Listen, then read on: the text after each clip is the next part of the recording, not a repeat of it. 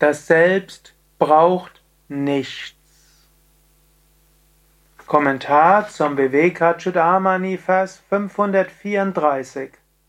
Shankara schreibt, Bhanu neva jagat sarvam bhasate yasya tejasa anatmakam asatucham kim nudhasyava bhasakam.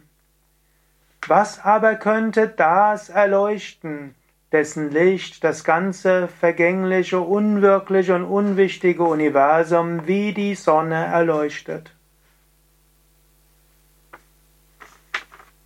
Manchmal magst du sagen, ich brauche dies, ich brauche jenes. Manchmal sagst du, ja, ich würde ja spirituell voranschreiten. Wenn nur mein Partner anders wäre, meine Partnerin anders wäre, wenn ich einen besseren Yogalehrer hätte, wenn meine Meisterin mich besser führen könnte, wenn mein Chef mir nicht alle Energie rauben würden und wenn nicht meine Kollegen so unverschämt wären, dann würde ich Gott erfahren. Das sind alles Ausreden. Dein Selbst braucht nichts. Du kannst doch dir immer wieder sagen, ich wäre glücklich, wenn, wenn das und das wäre, wenn das und das wäre.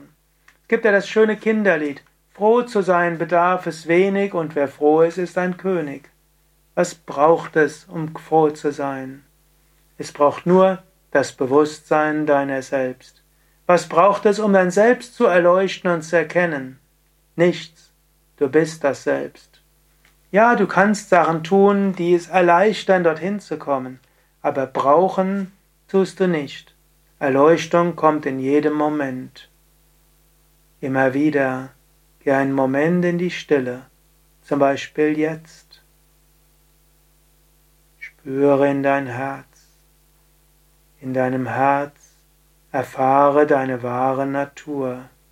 Sei dir bewusst, ich bin das unsterbliche Selbst, der Atman. Und was auch immer geschieht, ich bin das unsterbliche Selbst, der Atman.